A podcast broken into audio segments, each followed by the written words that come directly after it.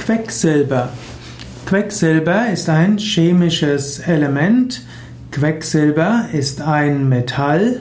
Quecksilber auf Lateinisch Hydragyrum oder auch Mercurium genannt, ist ein, ja, ist ein Metall, das bei Zimmertemperatur flüssig ist.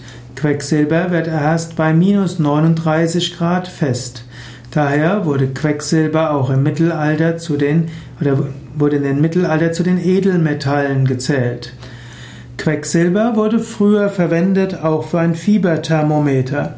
Da aber Quecksilber für den menschlichen Körper giftig ist und Fieberthermometer ja auch zerbrechen können, ist es heute selten, dass in einem Fieberthermometer Quecksilber ist.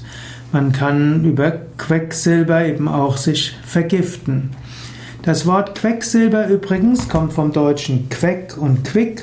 Das ist lebendig, rege und munter. Und Silber ist natürlich das Metall.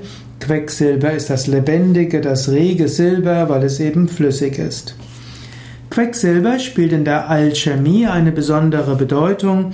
Hm, in der westlichen Alchemie gibt es die drei Hauptelemente Sal, Merkur et Sulfurius.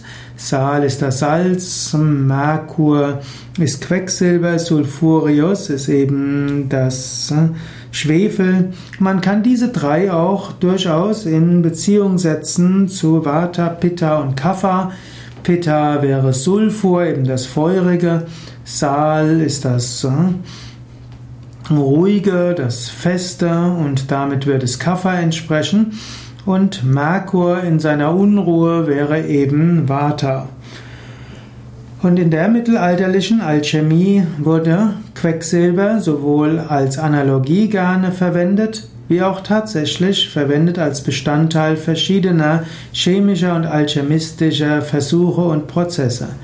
Auch in der indischen Alchemie spielt Quecksilber eine besondere Bedeutung. Quecksilber ist hier etwas, äh, was zum einen als heiliges Metall gilt. Quecksilber wird äh, verwendet für verschiedene Metalle. Quecksilber auf Sanskrit heißt auch Parata.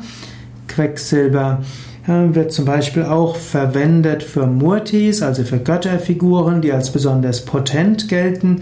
Da wird Quecksilber in einem alchemistischen Prozess mit verschiedenen Kräutern und anderen Elementen vermischt und gekocht und mit Feuer und mit Mantras angereichert und dann entsteht dort ein zwar weiches, aber doch festes Metall und aus dem kann man Murtis formen, die dann besonders potent sein sollen.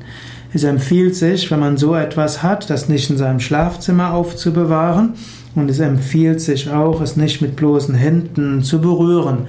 Es gibt einige Menschen, die solche Quecksilber-Murtis haben, sie auch äh, mit ihnen Pujas machen und das Gefühl haben, dass sie dadurch eine besondere Energie haben.